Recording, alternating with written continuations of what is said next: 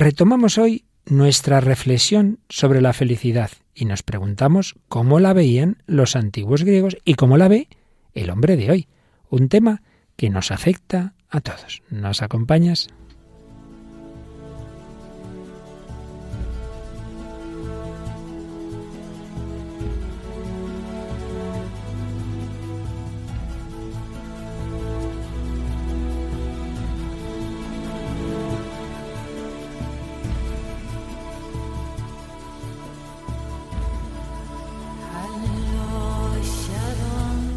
El hombre de hoy y Dios, con el padre Luis Fernando de Prada.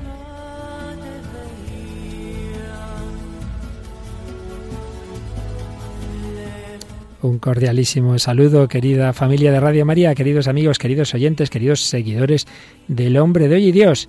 Hemos tenido una larga temporada estival en la que por distintas circunstancias hemos preferido repetir programas antiguos, creo sinceramente que muy adecuados, que nos han venido muy bien, pero llegaba el momento de retomar el hilo en el que estábamos, de volver al apartado, a la sección que habíamos iniciado eh, antes del verano sobre la felicidad, tanto en la reflexión doctrinal, teórica, como en los testimonios que estamos recibiendo. Y hoy y hoy retomamos ese hilo tan interesante, ese tema antropológico de hoy, de siempre, como veremos, de todos los tiempos, desde lo que conocemos de la cultura antigua, como son las tragedias griegas, hasta nuestros días.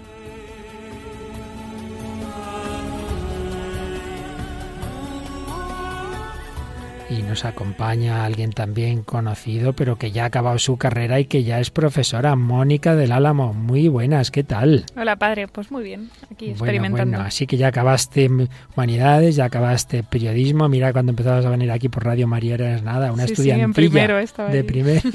todo llega, todo llega. Bueno, pues hoy un tema muy adecuado eh, para una humanista y para el hombre de siempre, la felicidad. Ese tema, como siempre, vamos a unir cuestiones más profundas, más doctrinales. El gran filósofo español, fallecido hace unos años, Julián Marías, tú nos traes una famosísima tragedia griega, ¿verdad? Sí, traemos la Ilíada, que es muy conocida. Pero luego de ahí nos vamos a ir a cosas muy modernas, como películas de animación o, o cantantes actuales. Sí, de película vamos a traer una también así conocida, que es Up, que es nueva, relativamente nueva, y luego una canción de Melendi, que también es conocido, que se llama Cheque al Portamor. Y teníamos que se nos había quedado en un programa que lo anunciamos y luego no pusimos otra canción que también es de otra película de animación, ¿verdad? Sí, hoy nos ha dado por eso. es, la es la canción de I'm a Believer, que es de, de Shrek. Ese simpatiquísimo ogro Shrek, Felices para siempre, una canción muy adecuada para este programa sobre la felicidad. Pues vamos con él, con esta edición número 172 del hombre de hoy y Dios.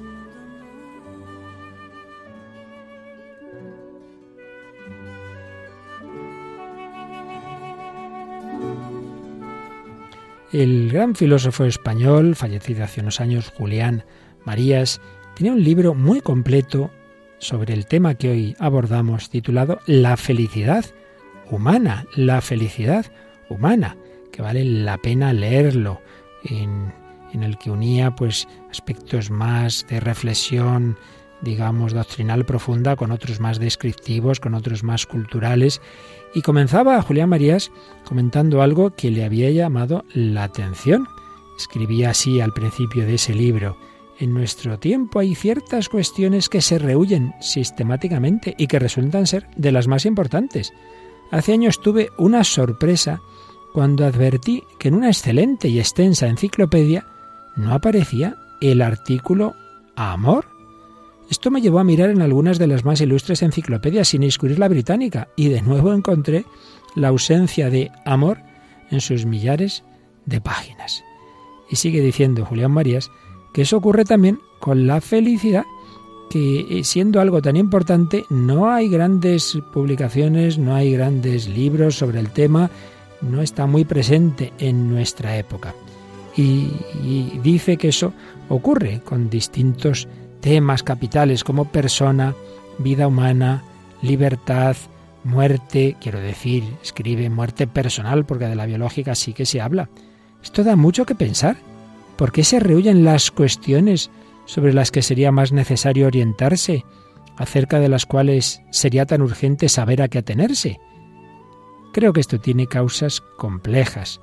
Cierto temor intelectual, la tendencia de muchos intelectuales de nuestro tiempo a escapar cuando se encuentran con un verdadero problema difícil de domesticar, de reducir a lo ya conocido, pero también señala que hoy tendemos mucho a la reflexión sobre lo que son cosas, sobre lo que es tangible, sobre lo que es material, sobre lo que al menos podemos hacer observaciones, encuestas, estadísticas, experimentos de laboratorio. Y claro, no se puede esclarecer lo que es el amor o la vida humana o la muerte o la libertad o la felicidad haciendo esas investigaciones, esas, esos experimentos de laboratorio. Hace falta otro tipo de planteamiento.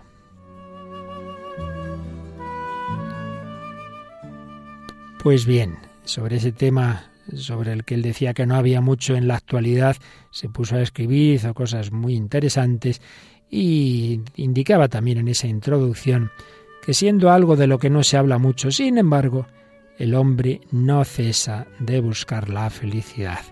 Todo lo que hace lo hace con el propósito más o menos deliberado al menos con la esperanza de aumentar su felicidad. Es algo que llena nuestra vida, al menos en la forma de la ausencia, de la privación, de la búsqueda, pero la ocupa entera. Es la gran envolvente de todo lo demás. Las cosas que buscamos, que queremos, que nos interesan, por las que nos afanamos, todas tienen como trasfondo que es esa elusiva, esa improbable felicidad nos interesan en la medida en que van a contribuir a la felicidad o la van a hacer más probable o van a restablecerla si se ha perdido. Y esto muestra la desproporción entre la importancia intelectual que se le ha dado y el peso real, absorbente, inmenso, que tienen en nuestra vida. Pues nosotros también queremos afrontar este tema, lo estamos haciendo en diversos programas. Hoy vamos a intentar hacerlo con cierta profundidad, vamos a irnos a la antigüedad, vamos a irnos a esa época en la que ya se pensó casi todo, esos griegos tan profundos que reflexionaban en las grandes cuestiones de las que hoy no se habla mucho, pero que ellos las abordaron, entre ellas la felicidad.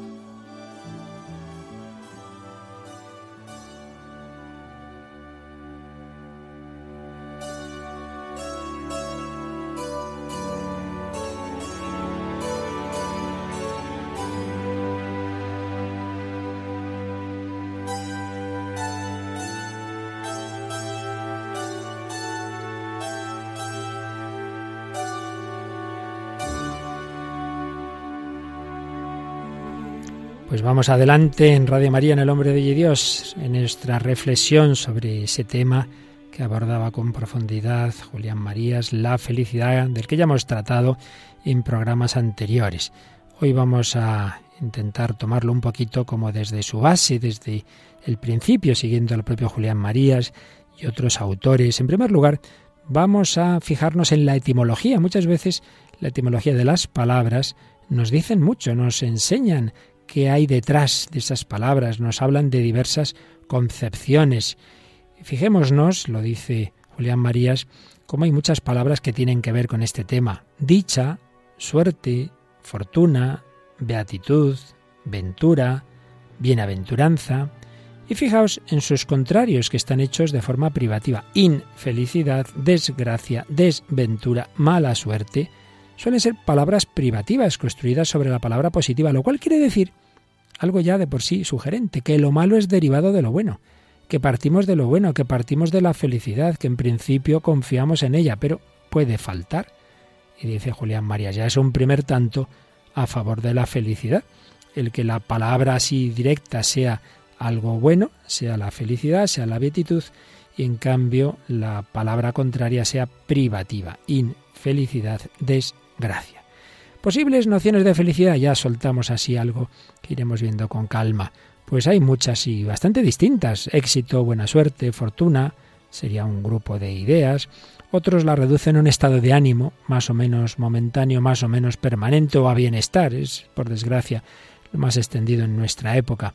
Más profunda sería la concepción de satisfacción por la propia vida tomada como un todo, realización de uno mismo, gusto por la vida. Mejor hoy no tengo un buen día, pero me gusta mi vida, me gusta la vida.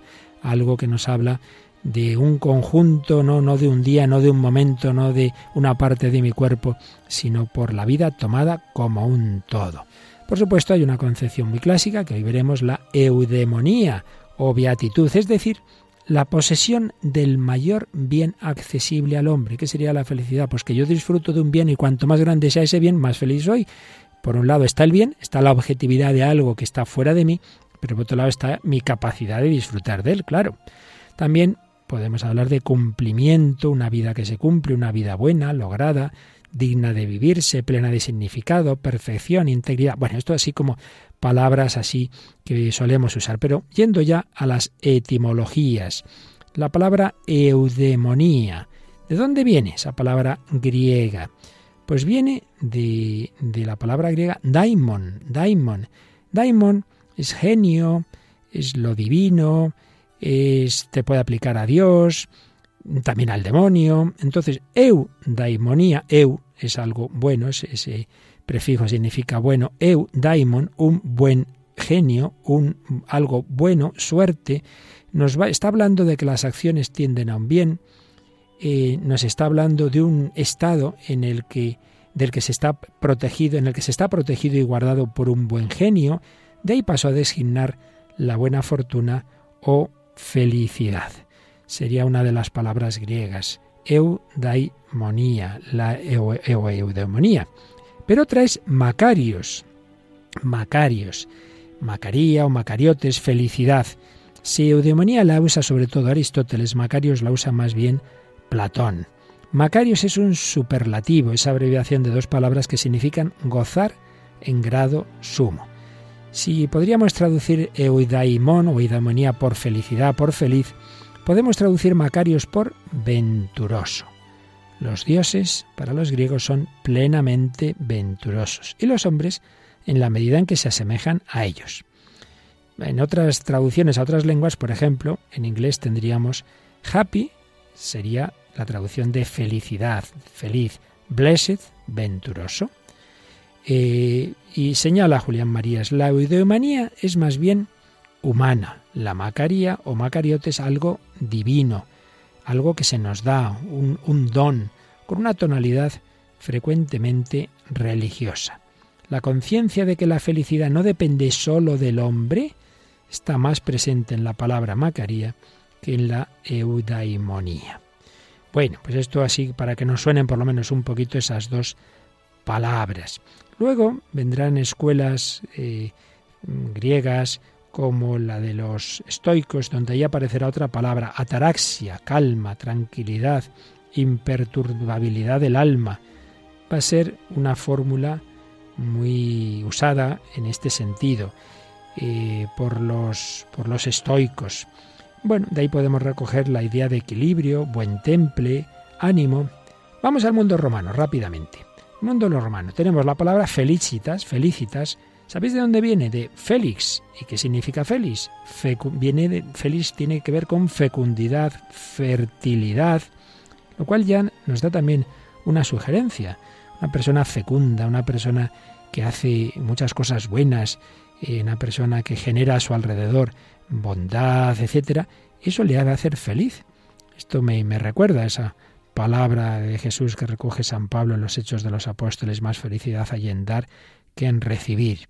Por tanto, esta felicidad, eh, en la palabra griega felicitas, que viene de feliz, tiene que ver con lo que promete o augura fecundidad, prosperidad, etc.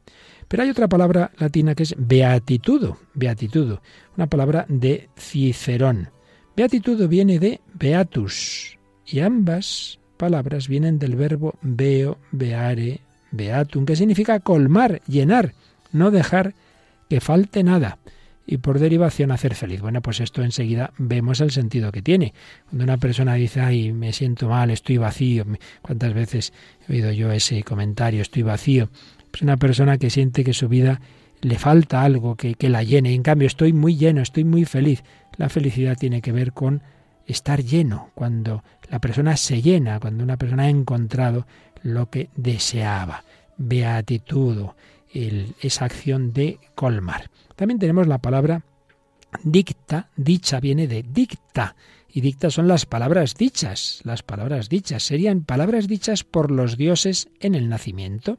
Han dicho sobre esta persona estas palabras y eso es la dicha o desdicha con un matiz de destino. Y ya si llegamos al cristianismo, tenemos que decir que el Nuevo Testamento, que como sabéis se escribe en griego, no usa la palabra eudaimonía, pero sí los derivados de macar. Ya hemos hablado antes de macarios, etcétera. Las bienaventuranzas. Así en las bienaventuranzas aparece esa palabra griega. Bienaventuranza en latín deriva de ventura, que es plural neutro de venturus, lo que ha de venir. Entonces señala Julián Marías que aquí vemos otra indicación, y es que la felicidad tiene que ver con el futuro, con algo que esperamos que venga.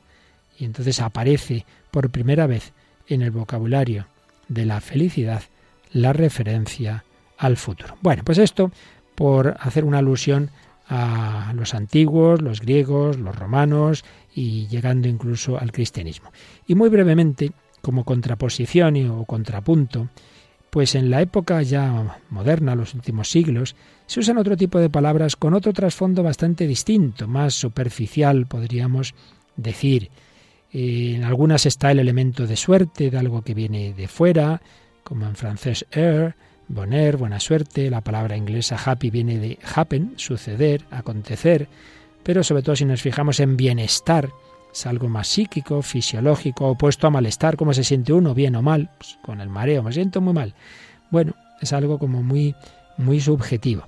Y podíamos también terminar esta pequeñísima recolección de palabras y de etimologías haciendo alusión a otro gran humanista español, el doctor Enrique Rojas, que tiene también otro libro, una teoría sobre la felicidad. Y distingue tres palabras que creo que nos ilumina mucho distinguirlas también nosotros. Placer, alegría y felicidad. Placer es simplemente un estado emocional de deleite que se produce como consecuencia de tener, contactar o recibir algo que a uno le gusta mucho es algo sobre todo corporal, pues un placer de la comida, un placer, bueno, el tipo que sea, pero siempre relacionado con lo sensorial, placer. Bueno, alegría es algo más espiritual. Yo puedo tener dolor en mi, en mi mano porque me, me da un golpe, pero estar muy contento, muy contento por una noticia, por porque me han he conseguido tal objetivo que buscaba en mi vida, muy contento por porque estoy muy unido con Dios, alegría es algo espiritual.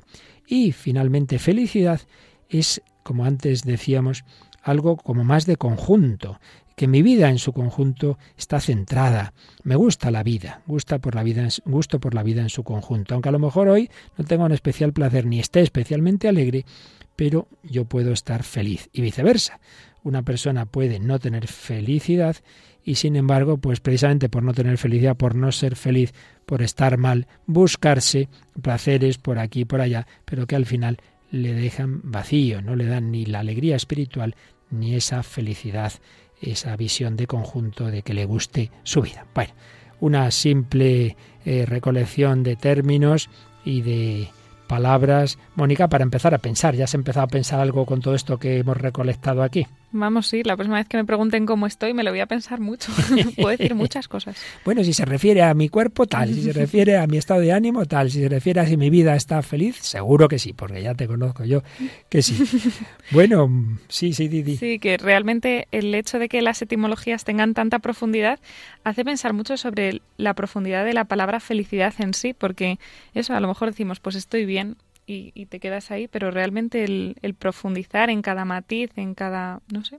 Sí, y hoy tenemos ese peligro, ¿no? Cada vez más, y las generaciones jóvenes cada vez más, reducir al simplemente al sentimiento, a lo sensorial, a cómo me siento hoy, sin ir más a lo hondo. Siempre se ha dado pues esa contraposición, y es que el hombre en lo esencial es siempre parecido, pero es verdad que las, las épocas históricas predominan más unos aspectos que otros. Y por eso, hoy, Mónica, pues nos vamos a muy lejos, a muy a la antigüedad, y vamos a, a recordar cómo los grandes griegos que tanto pensaron, eh, pues ya dieron muchas vueltas a estas cosas. Y en primer lugar lo hicieron no en la reflexión, digamos, sistemática, teórica de la filosofía de un Aristóteles, de un Platón, sino en la literatura. Y como de esto tú sabes muchísimo más, te dejo la palabra y que nos traigas alguna de esas obras famosas literarias de los antiquísimos griegos. Bueno, pues como comentábamos, eh, hemos traído la Ilíada, que es una, una, epopeya griega pues muy famosa de que se atribuye tradicionalmente a Homero. Se dice que es la, la obra más, más antigua de la literatura europea. Pero incluso además, bueno, se, se suele hablar de Homero como el primer historiador, así un poco a lo mejor exageradamente, pero, pero sí, ¿no? Porque las, de estas obras literarias que tenemos, pues también basadas en hechos históricos, la Ilíada sabemos que se basa en la batalla de Troya. Entonces, bueno, hemos, ¿por qué hemos seleccionado esta obra, este fragmento? Bueno, porque en, en, uno de, en el canto sexto de esta obra se presenta un coloquio, el coloquio de, Héctor y Andrómaca, que son marido y mujer y que se están despidiendo, y en el que se ve muy bien el concepto de felicidad que tiene cada uno. Pues Héctor se va a la guerra, Andrómaca está desesperada, llorando, diciendo, bueno, no te preocupa la situación en la que nos dejas, dice, quédate aquí, o sea, no luches si es que te vas a morir igual, si es que esto... Entonces, bueno, se ven ahí como dos concepciones diferentes de lo que es la felicidad para cada uno. Es un fragmento un poco largo y con un lenguaje un pelín complicado, pero yo creo que, que se ve bien. Entonces, dice Homero, la esposa de Héctor, de broncínea armadura, que entonces le salió al camino. Acompañábale una sirvienta llevando en brazos al tierno infante, al Héctor y Amado, parecido a una hermosa estrella. Vio el héroe al niño y sonrió silenciosamente. Andrómaca, llorosa, se detuvo a su lado y asiéndole de la mano le dijo Desgraciado, tu valor te perderá. No te apiadas del tierno infante ni de mí, infortunada, que pronto seré tu viuda, pues los aqueos te acometerán todos a una y acabarán contigo. Preferible sería que al perderte la tierra me tragara, porque si mueres no habrá consuelo, para mí, sino pesares, ya que no tengo padre ni venerable madre. Héctor, tú eres ahora mi, mi padre, mi venerable madre y mi hermano, tú mi floreciente esposo. Pues sea, sé compasivo, quédate aquí. No hagas a un niño huérfano y a una mujer viuda. Y pon el ejército junto al cabraigo, que por ahí la ciudad es accesible y el muro más fácil de escalar. Contestóle el gran Héctor, el de tremolante casco. Todo esto me da cuidado, mujer, pero mucho me sonrojaría ante los troyanos y las troyanas de rozagantes peplos si, si como un cobarde huyera del combate, y tampoco mi corazón me incita a ello, que siempre supe ser valiente y pelear en primera fila entre los troyanos, manteniendo la inmensa gloria de mi padre y de mí mismo, Bien lo conoce mi inteligencia y lo presiente mi corazón. Día vendrá en que perezcan la sagrada Ilio, Príamo y el pueblo de Príamo, armad con lanzas de fresno. Pero la futura desgracia de los troyanos, de la misma Écuba, del rey Príamo y de muchos de mis valientes hermanos, que caerán en el polvo en manos de los enemigos, no me importa tanto como la que padecerá, la que padecerás tú, cuando alguno de los aqueos, de broncíneas corazas, se te lleve llorosa, privándote de la libertad, y luego tejas tela en Argos, a las órdenes de otra mujer, o vayas por agua a la fuente Meiseide o Hiperia, muy contrariada porque la dura necesidad pesará sobre ti. Y quizás alguien exclame al verte derramar lágrimas. Esta fue la esposa de Héctor, el guerrero que más se señalaba entre los troyanos, domadores de caballos, cuando en torno de Ilio peleaban. Así dirán, y sentirás un nuevo pesar al verte sin el hombre que pudiera librarte de la esclavitud. Bueno, en realidad el, el, texto es mucho más largo, ¿no? Pero, pero yo creo que así se ve más o menos las dos concepciones, ¿no? Ella pues está llorando porque su felicidad es él, ¿no? Está poniendo pues su familia, su hijo, y él está hablando, bueno, yo no puedo dejar a mi pueblo, yo no puedo, y al dejar a mi pueblo no te puedo dejar a ti, sola. Y, y bueno, eh, es un pequeño fragmento, nos podríamos extender mucho más. Él entiende su vida al servicio de algo más grande que su propia vida o incluso que su propia familia y en cambio ella pues como que se queda en ese ámbito de la familia, pero dice, no hombre, no, si, si no luchamos ahora por nuestro pueblo, pues tampoco, tampoco estaría luchando ni por ti, ni por mi hijo, ni por mí. En efecto, yo creo que, bueno, se entiende, ¿verdad? Pero aquí ya podíamos hacer una aplicación a, que ciertamente en épocas antiguas el hombre tenía en general, siempre hablamos términos generales porque siempre ha habido de todo, pero en términos generales en un sentido mayor de que la vida está al servicio de algo más grande que ella misma. Hoy día esto es difícil, es muy difícil que una persona vea motivos por los que dar la vida. Por eso eh, esto de que Héctor dice me voy a la guerra a luchar, hoy solo se va a la guerra, vamos, poquísimas mm, veces se entiende que puede valer la pena el perder la vida por ayudar a otros, muy difícil, porque nos parece eso, que el valor supremo es cada uno de nosotros. Y esto lo podemos aplicar a muchos terrenos. Y ya bajando a otro ámbito, que aparece aquí también, esa relación de amor de, este matrimonio, eh, Mónica, pues también puede ser el momento para la primera canción que nos traes, porque también es evidente que en, el amor, eh, hombre y mujer, hay versiones o hay enfoques eh, como más superficiales, más quedarse en, en lo que bueno puede satisfacerme eh, a nivel económico porque esta persona tiene mucho dinero, a nivel sensorial porque esta persona es muy guapa, porque no sé qué, o una relación más basada en la amistad, más basada en, en, los valores de la persona. Y por eso, ¿qué es lo que nos traes? Pues traemos una canción de Melendi que se llama Cheque al portamor. Bueno, sabemos Melendi es un cantautor conocido que es especialista en la música rumba, pop y rock y y esta canción pertenece al álbum Lágrimas desordenadas y habla pues de esto que estamos hablando, ¿no? De un, un hombre que le dice a su exnovia, bueno, su reciente exnovia, porque parece ser que lo acaban de dejar, lo que es, lo que es realmente la felicidad, lo que dice, bueno, eh, ella se está yendo con otro, al parecer pues con más dinero, más rico, el otro le está diciendo, bueno, tú me dejas, ¿no? Por una cuestión así económica, por así decirlo.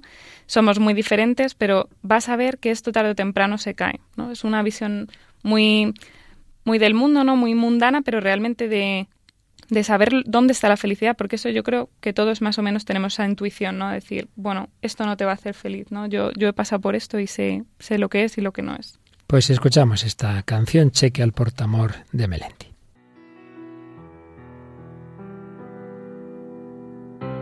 Educadamente te daré un consejo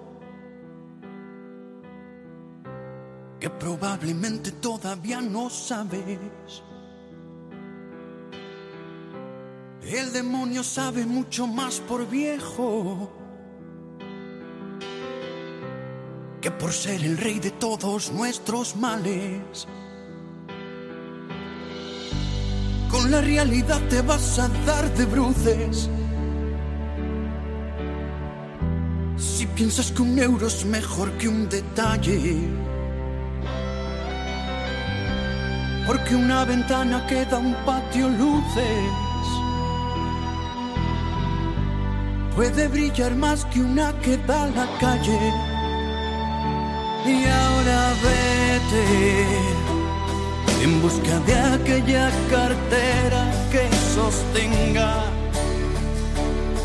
tus tratamientos de belleza mientras tengas, porque sabrás que eso no dura eternamente, amiga mía, así que vete en busca de cada delirio de grandeza, y si la vida te endereza, y tu caballo ganador se te despeña recuerda que tú rechazaste ser la flor para mi vida.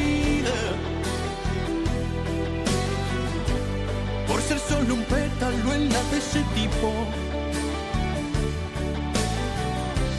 Qué pena me das, niñita consentida.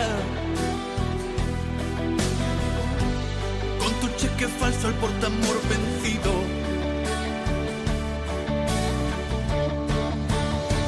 que pensándolo bien, ¿cuál sería nuestro futuro?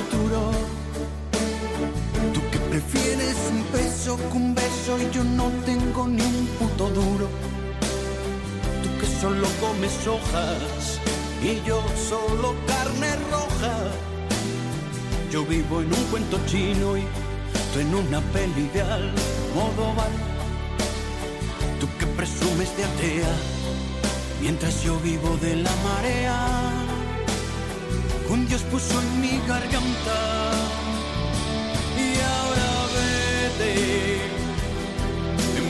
de aquella cartera que sostenga tus tratamientos de belleza mientras tengas, porque sabrás que eso no dura eternamente, amiga mía, así que vete en busca de cada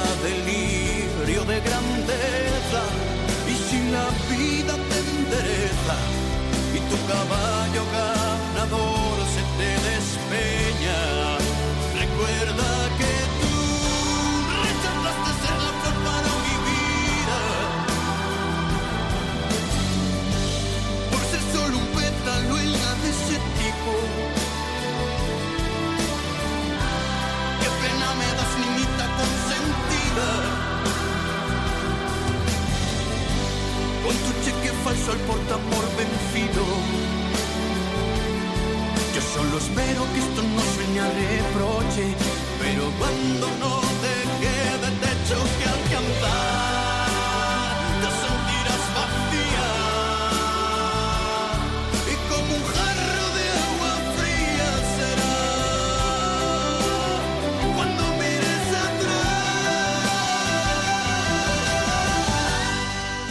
Te sentirás vacía y como un jarro de agua fría será cuando mires atrás.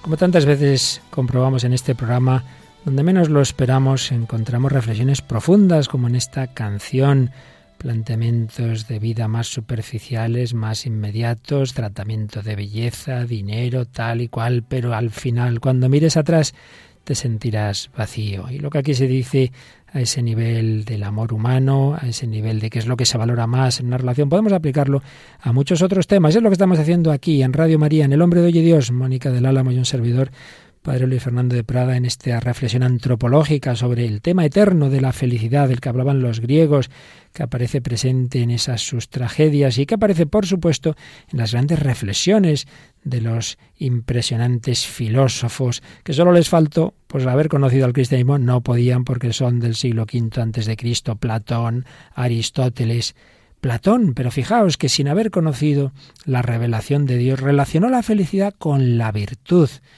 dice en su diálogo Gorgias los felices son felices por la posesión de la justicia y de la temperancia y los infelices son infelices por la posesión de la maldad Así que aquí tenemos otra idea muy importante, muy lejos de la mentalidad actual.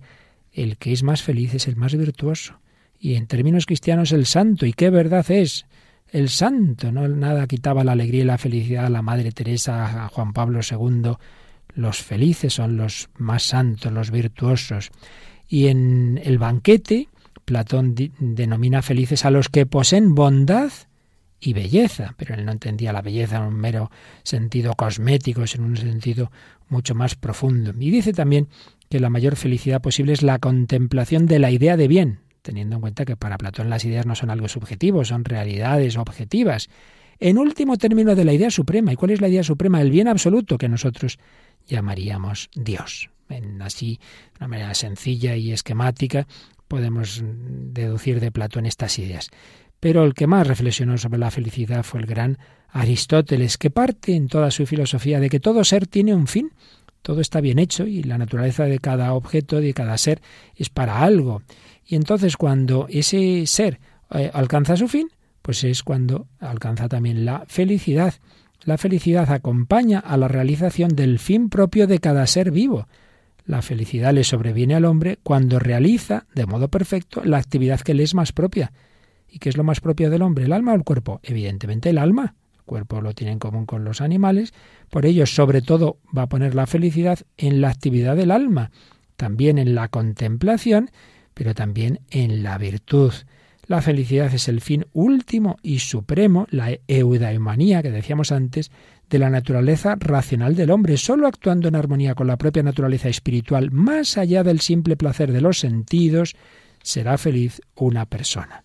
La felicidad, nos dirá Aristóteles, consiste en una actividad del alma según la virtud, fruto de una vida coherente de rectitud moral objetiva. Pero hay más. La forma más plena de felicidad deriva de una actividad contemplativa que deja intuir, deja intuir una participación en la felicidad de Dios, pues una persona será feliz en la medida en que reciba los dones divinos. Pues estas son las dos mayores concepciones de la felicidad entre los griegos, que por supuesto también había otras, eh, también había en aquella época como en todas, eh, los sofistas que no creían en nada, los que hoy llamamos relativistas y también quienes tenían unas concepciones pues más rebajadas de la felicidad como los epicúreos, que son el antecedente del, del hedonismo actual. Los epicúreos reducían la felicidad al placer, pero hay que decir que Epicuro a pesar de eso, tenía en su reflexión una concepción del placer bastante más elevada y espiritual que las que se dan hoy día, porque acababa llegando a la conclusión de que al final los mayores placeres son los placeres espirituales, los que conservan la tranquilidad del ánimo, etc. Y luego están los estoicos, que buscaban la serenidad, la imperturbabilidad, la ataraxia, la calma del alma. No les interesa tanto la verdad que buscaban Platón o Aristóteles como la tranquilidad. Pero claro, el problema, esto que puede sonarnos bien, pero es que todo eso puede terminar en una especie de egoísmo, de indiferencia, de no sentir nada, claro, para no sufrir, no ames, claro, entonces como no amas no sufres, claro, el apático pretendiendo evitar el dolor no se conmueve, no se afecta por nada, puede llegar a la forma extrema del cínico, que busca la independencia y autosuficiencia total, y esto que puede a veces sonarnos a espiritualidad, en realidad sería una contaminación, que en algún caso se ha podido dar en algún, algún cristiano, de pensar que, que, el, que la santidad cristiana es esto, que todo me da igual, que no me afecta nada, que no me atrae nada, pues no es verdad. Jesús en Gesemaní, desde luego, no es estoico, no es apático, siente.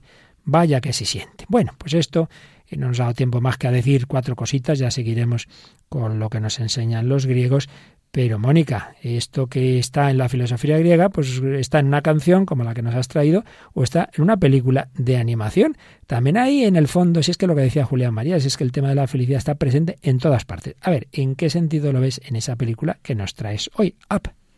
Bueno, eh, la película de Up eh, es una película de 2009 dirigida por Pete Docter, que es de Walt Disney y de, y de Pixar, ¿no? Entonces, bueno, es una película de dibujos animados de toda la vida de Dios que eh, narra la, la, historia de un, de un viudo, de un viejecito que se llama el señor Fredriksen, que, bueno, él tenía pues su esposa eh, cuando y tenían un montón de planes, un montón de sueños, bueno, ella se muere y el, el otro se queda así como un poco solo, ¿no? Con ese, esa sensación de sueños incumplidos, porque había un montón de cosas que había planeado con su mujer, pues que no pudieron hacer por diferentes cosas, ¿no? Entonces, bueno, era, él era un aventurero y se queda así un poco con las ganas de la aventura.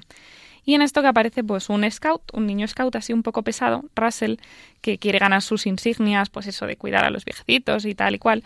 Y entonces, bueno, pues entremezclan sus vidas eh, y acaban viviendo una aventura pues que acaba eso. Eh, la, imagen de la peli es la casa llena de globos porque ponen globos a la casa y la casa sale volando. Bueno, muchas cosas, ¿no? Pero especialmente la escena que hemos traído pues habla de la relación entre, entre el señor Fredricksen y, y Russell. Porque Russell, pues eso, es, eh, tiene su entusiasmo, él es un explorador intrépido, pero no tiene padre por alguna razón. O sea, no, no, pon, no, no me ha quedado claro si en la película, si al parecer se muere porque tenía muy buena relación con él, pero, pero bueno, él le echa de menos, echa de menos esa relación con su padre, así que bueno, probablemente muriese. Y entonces este fragmento que traemos muestra cómo es la felicidad de las cosas pequeñas, ¿no? La felicidad eh, lo que recuerda a Russell de su padre y lo que le transmite al señor Fredricksen, que, que él, bueno, intenta ser así como un gruñón y de piedra que no necesita a nadie y no quiere vincularse emocionalmente con nadie, pero bueno, empieza a tener como una relación muy, muy especial con este niño y, y es curiosa la conversación que tienen. Pues vamos a escuchar ese primer fragmento, esa conversación entre el anciano y el niño. ¿Sabe, señor Fredricksen? La naturaleza no es exactamente como esperaba. Ah, ¿no? ¿Y eso?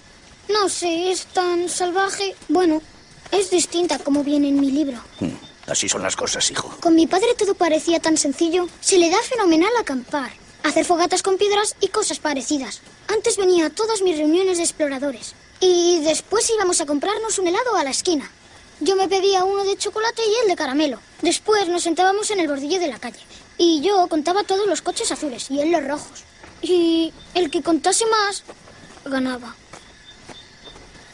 Me encanta ese bordillo. Puede que suene aburrido, pero las cosas que más recuerdo son precisamente las cosas aburridas. Pues sí, es esa felicidad de los pequeños detalles, esos recuerdos tan bonitos de una relación paterno-filial. Y sí, en este, en este, justo en esta parte está poniendo así una cara el señor Fredricksen diciendo que rollo lo de los coches para arriba, los coches para abajo, y justo cuando él dice, bueno, sonará aburrido, ¿no? Pero recuerdo, son las cosas aburridas las que más recuerdo. Y él de repente se acuerda, ¿no? De, de, de su mujer, de, de las cosas cotidianas que vivían todos los días y, y bueno, su mujer le, le, o sea, le muestra así un poco que, su mayor aventura fue esa, ¿no? La vida cotidiana con los pequeños detalles. Y esto también, pues, empalma con lo que decíamos antes de la importancia para la felicidad de las relaciones personales de amor, empezando por las relaciones primarias, ¿no? Las que se han dado en la familia, las la, relación con los padres, qué importante es eso. Una persona puede tener una base para ser feliz o una tendencia más bien a la infelicidad según haya sido la infancia. Me ha recordado, Mónica, este, este diálogo al final de una famosísima película Ciudadano Caín cuando ese hombre tan rico que ha triunfado profesionalmente, que tiene 50 criados, que vive en un palacio, pero ha ido rompiendo todos sus matrimonios, no ha triunfado en cambio en ese aspecto de relación personal. Y la última palabra que dice, me parece que recordar que era Rosewood, que es eh, lo que estaba escrito en el trineo y con el que jugaba de pequeño. Entonces hay como un mensaje en la película que al final lo que le queda cuando se muere no es el dinero, no es el éxito profesional, sino el amor que tuvo de pequeño, el amor que tuvo en su familia. Y también tenemos el final de esta película, ¿verdad? Sí, tenemos este otro fragmento en el que ya el señor Fredricksen eh, rompe ¿no? todas esas barreras que porque ve que este niño que Russell le necesita, o sea, no tiene padre y él en ese momento pues puede hacer un poco de, de abuelo. Entonces eh, empieza eh, cuando le están poniendo las insignias a las insignias a los niños y entonces de repente pues no tiene nadie que le ponga la insignia porque lo suelen poner los padres, al parecer. No estoy muy familiarizada con los scouts, pero en este sentido, pues se le ve solo y de repente, pues se oye la voz del señor Fredricksen que aparece. En posición de estas insignias, los siguientes exploradores ascienden a Explorador Intrépido Senior. Por su conocimiento de la montaña, enhorabuena, Jimmy. Por su defensa de la fauna salvaje, enhorabuena, Brandon. Por ayudar a los mayores. Uh, Russell, no hay nadie que. Permiso. Disculpen, abran paso a un anciano. Vengo con él. Enhorabuena, Russell. Tenga. Russell, por ayudar a los ancianos y por cumplir y superar ampliamente tu deber, me complace otorgarte el mayor honor que puedo concederte. La insignia de Eli.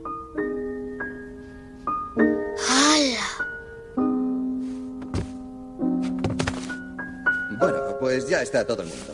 Venga, ahora vamos a gritar todos bien fuerte en honor de los nuevos exploradores intrépidos senior. ¿Preparados? Un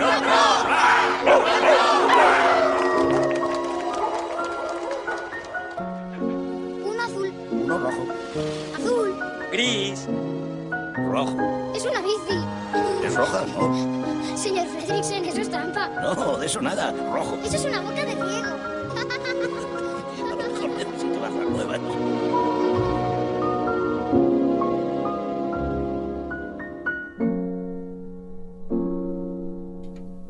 Pues ciertamente muy bello lo que hemos escuchado. que sacas de esta escena, Mónica? Bueno, es, es como la, la, parte que completa la siguiente, ¿no?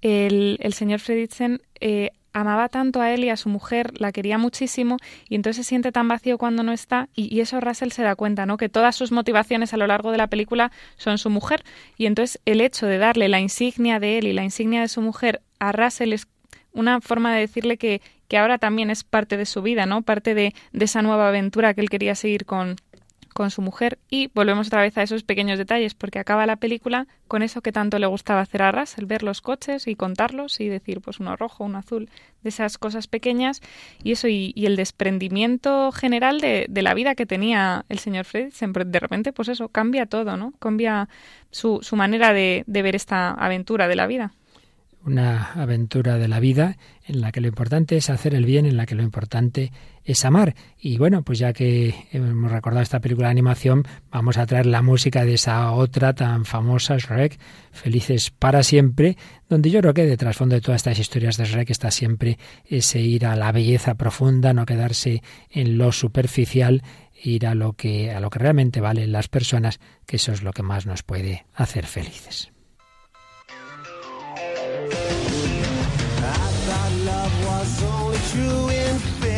Tales. Meant for someone else, but not for me. Love was out to get me. That's the way it seemed. Disappointment haunted all my dreams. And then I saw her face. I'm a believer,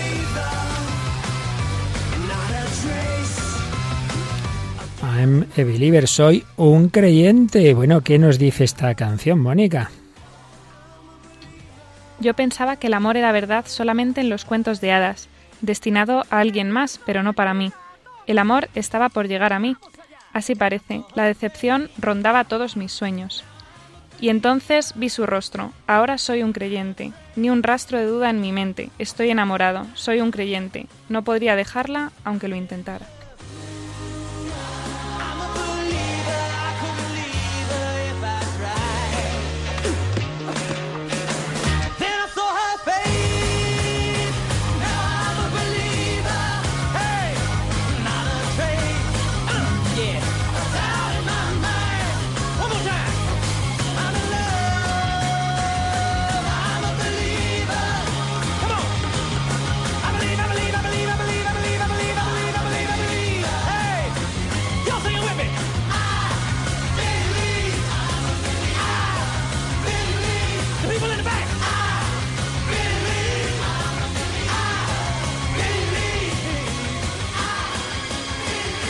Vivieron feos y comieron perdices.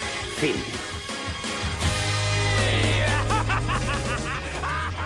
Vivieron feos y comieron perdices. Va contra esa concepción superficial, sensorialista de la belleza, de la felicidad.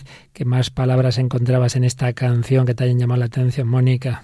pues reflexiona la canción sobre una cosa que acabamos de hablar, parece que nos han oído. Dice, yo pensaba que el amor era más o menos una cosa de dar, pero cuanto más daba, menos recibía. Pues sí, es en efecto otro ejemplo más de que donde menos lo esperamos, una canción de esta película de animación nos da un mensaje interesante. Bueno, hoy hemos podido decir alguna cosita de, de, estos griegos, ya profundizaremos en ellos, pero a ver si nos quedamos al menos con esta idea, ese contraste entre la concepción clásica de Platón, de Aristóteles y las concepciones modernas de tipo más superficial, en las que en aquella concepción lo importante es que el hombre realice eh, su naturaleza en el encuentro con los valores objetivos, en el encuentro con la verdad, la inteligencia conozca y contemple la verdad, en el encuentro con el bien, que la voluntad realice el bien. Por eso hemos dicho felicidad tiene que ver con virtud. Naturalmente, esto iba a poder ser integrado muy fácilmente en la visión cristiana, porque iba a elevar al máximo, al infinito,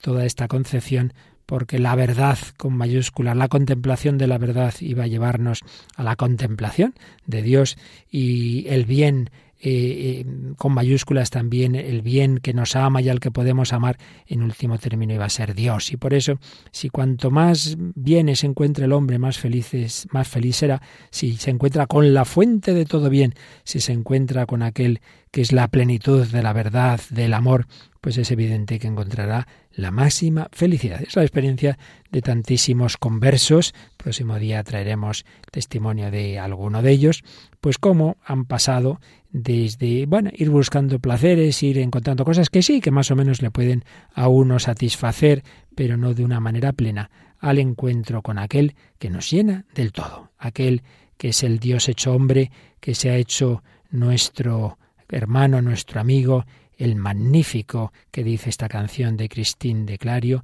que es Jesucristo, el Dios, belleza, amor, verdad para cada uno de nosotros.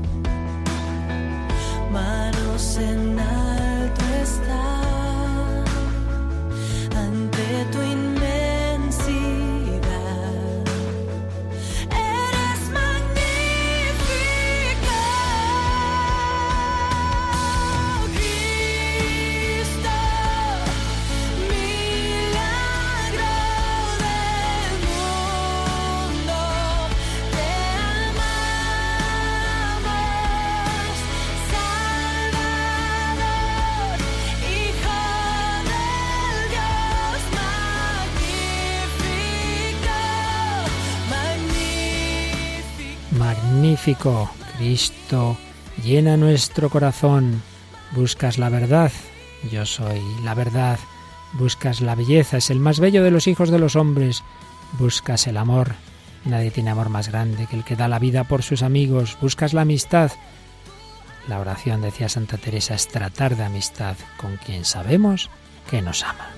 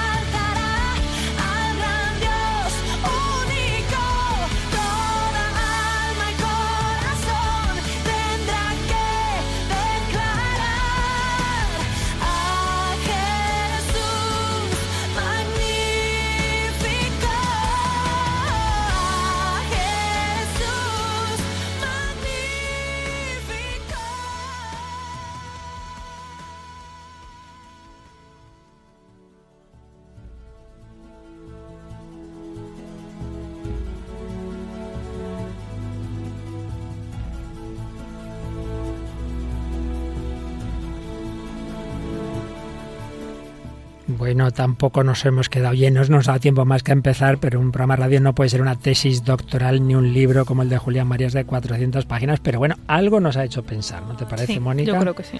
Y espero que a nuestros queridos oyentes también, bien sea por esos temas profundos de los griegos, bien sean por lo que a través de la música y del cine, pues podemos también reflexionar Busquemos lo más grande, busquemos lo que llena nuestro corazón, busquemos no lo que vale, me da placer ahora o estoy hoy contento y mañana estoy hundido. Seguiremos, seguiremos con estas reflexiones sobre la felicidad, tanto a nivel doctrinal como con testimonios. Y bueno, retomamos ese, bueno, nunca lo hemos perdido, pero volvemos a pediros ese contacto con nosotros, que podéis escribirnos vuestros comentarios, vuestras sugerencias, pues sobre todo por dos caminos. Por una parte a través del correo electrónico que es el hombre de hoy y Dios arroba también a través de Facebook en Radio María España o directamente en el hombre de hoy y Dios. Tenemos ese Facebook propio del Hombre de Dios, pero también el enlace, en efecto, en la página de Facebook de Radio María. Y hay muchas personas, muchísimas, miles, cientos de miles a veces, dejan al menos una palabrita, dejan un comentario. Pues seguimos unidos por ahí, pero sobre todo unidos en la oración, unidos en la búsqueda de Dios, unidos en la búsqueda de la auténtica felicidad. Mónica del Álamo, muchísimas gracias. Y a Paloma Niño en el control y a todos vosotros. Y nos habla el Padre Luis Fernando de Prada, os desea que seáis muy felices con el Señor.